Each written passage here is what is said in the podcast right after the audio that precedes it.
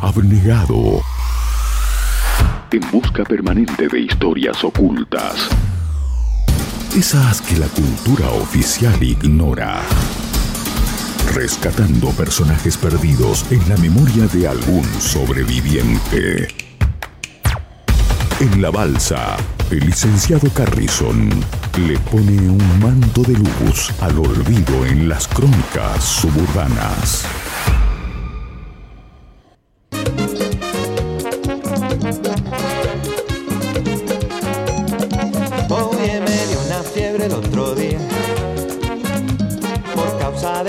Cristiana. Por causa de este amor, Cristiana. Sin yo tener seguro a cama. El licenciado Carrison con esta historia que va- también va a ser tremenda, va a ser tremenda. La historia de Juan Luis Gorreao. Quiero repetir y quiero agradecer al aire eh, a Tomás García y antes que nada por permitirnos pasar estos minutos. Pero llega el momento, el licenciado, y esta historia eh, con la historia de Juan Luis Gorreao. Y es que la ciencia no funciona. Licenciado, usted tiene la palabra.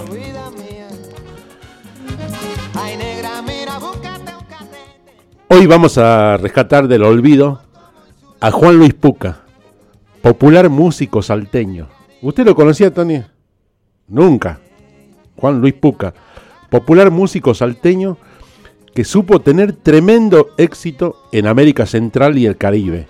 Pero como sucede con estos artistas increíbles, su paso por los registros históricos de Salta pasó desapercibido totalmente. Antes que Juan Luis Guerra ponga de moda la bachata rosa, eso que estamos escuchando Sí. ahora, nuestro músico salteño incursionó tempranamente en el romanticismo con su controversial Bachota Rosa, una especie de cancionero de amor desgarrado y desilusionado por la cual inventó una nueva forma de expresión musical. Hoy, en La Balsa, temporada 23, vamos a rescatar del olvido a nuestro entrañable músico salteño Juan Luis Puca, conocido en el ambiente artístico como Juan Luis Gorriao.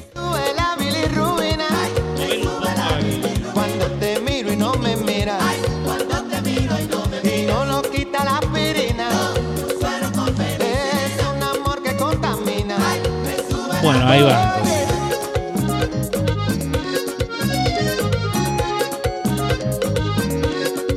Ahí va entonces. Como todo migrante, Juan Luis Puca se fue en busca de un futuro hacia Estados Unidos. En su trayecto haciendo dedo quedó anclado por la zona de Caribe y Centroamérica, donde se estableció para siempre para lograr mantenerse. Incursionó en todo tipo de trabajo. Fíjese, Tony, lo que hacía este tipo. Sí.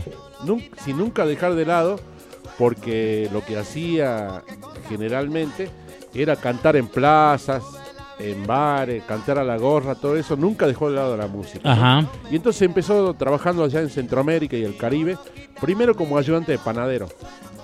Pero el problema es que era alérgico a la harina, así que luego eh, tuvo que dejar ese trabajo y se metió de guardia cárcel. Ajá. Estuvo un tiempo ahí, después se metió de pastor de oveja. Otro tiempo ahí se metió de pastor evangélico. La peleó, la peleó, digamos. Mira, Pastor de oveja, pastor evangélico. Después recolector de basura, sepulturero, mucamo. Su vida trashumante lo llevó a tener que mudarse permanentemente y aún así se casó y formó una familia, mientras seguía con su proyecto musical, ¿no? Hasta que una demanda matrimonial lo sacó de su órbita cuando su esposa se presentó ante el juez en estos términos. Señor juez, vengo ante usted para demandar el divorcio y pedir la mantención, la casa, el auto, los chicos, el departamento de la playa, el Ah, caniche pedía toy, todo, pedía todo, pedía todo. el caniche toy Claro. de este asqueroso hombre, si, si se le puede llamar hombre. Ajá. Orden, orden, le dice el juez. No se permite en esta sala que insulte usted a nadie. Por favor, guarde el debido respeto y prosiga con su caso. Disculpe, señor juez. He vivido muchos años con este sujeto, pero ya hemos llegado a una situación completamente intolerable. Se ha perdido el respeto y no estoy dispuesta a seguir tolerando una humillación más de este señor. La demanda es, fíjese la demanda, violencia doméstica, maltrato físico y verbal, su señoría. Hasta las manos. Los hechos ocurrieron de esta manera. La, mano- la mayor parte del tiempo él se la pasa viajando, trabaja y canta. Y siempre avisa cuando viene. En esta oportunidad se presentó a casa justo en el preciso momento en que yo estaba con un amigo. Y como es natural, no podía aislarme del mundo. De vez en cuando mi amigo me visita. Y eso fue Eh, Esas visitas, Dios. Y eso fue suficiente para que este desgraciado de mi esposo lo echara de casa armando un escándalo de tal proporción que los vecinos salieron a ver lo que ocurría. ¿Se imagina la humillación que me hizo pasar este tipo, mi esposo, gritando a los cuatro vientos que yo le era infiel con su amigo el alma, con su mejor amigo? Y el juez le pregunta, ¿y no lo fue? No exactamente su señoría. Mi amigo me hacía compañía cuando él no estaba. ¡Qué caradora, Dios! ¡Qué caradora! Pero dígame, ¿en qué circunstancia lo encontró eh, su marido a ustedes? Ajá. Bueno, señor juez, estaba haciendo el amor en mi cuarto, su señoría. Todo el mundo en la sala hace exclamaciones de sorpresa, a lo que el juez solicita. Así lo agarran a Vinicius en la cama. Orden la sala, orden la sala, orden tendré que desalojarla, ¿no? Sí. Bueno, era completamente justificable, su señoría. Mi esposo se la pasa viajando y cantando, y nuestro amigo hacía las veces de mi marido en su ausencia solamente. Sí, claro, eso se llama lógica femenina, le dice el juez, ¿no? Entiendo su punto de vista. Y usted, y usted Juan Luis Puca, ¿qué tiene que alegar en defensa a la demanda de divorcio por maltrato físico y verbal que le hace su legítima esposa?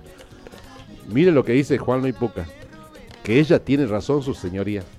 Quería pedirle perdón aquí delante de todo el mundo, que estoy muy arrepentido de haberla humillado, así que la quiero mucho y deseo volver con ella. Por favor, perdóname y no volver a portarme así nunca más.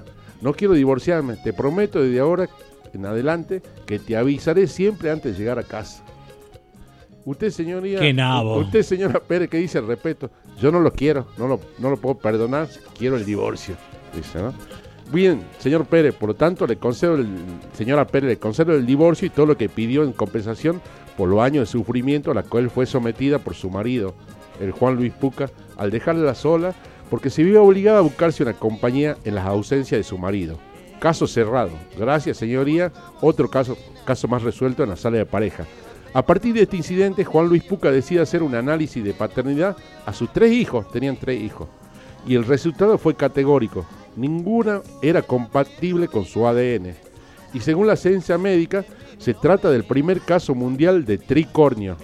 Es decir, ya había sido tres veces gorreado, ¿no? Oh, papá. Así que a partir de allí arma una super banda musical de, de una música nueva que él inventa que se llama La Bachota Rosa, Sí. llamada Juan Luis Gorriao y la 440. Banda que se encargará de dejar un mensaje a todos los que alguna vez fueron gorreados.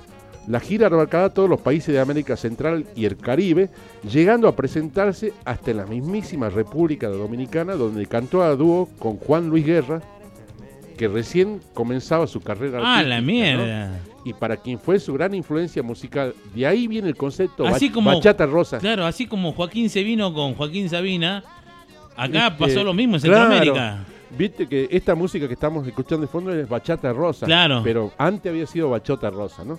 Ajá. La gira que con tanto éxito llevó a cabo Juan Luis Gorriao y la 440 tenía también puntos controversiales.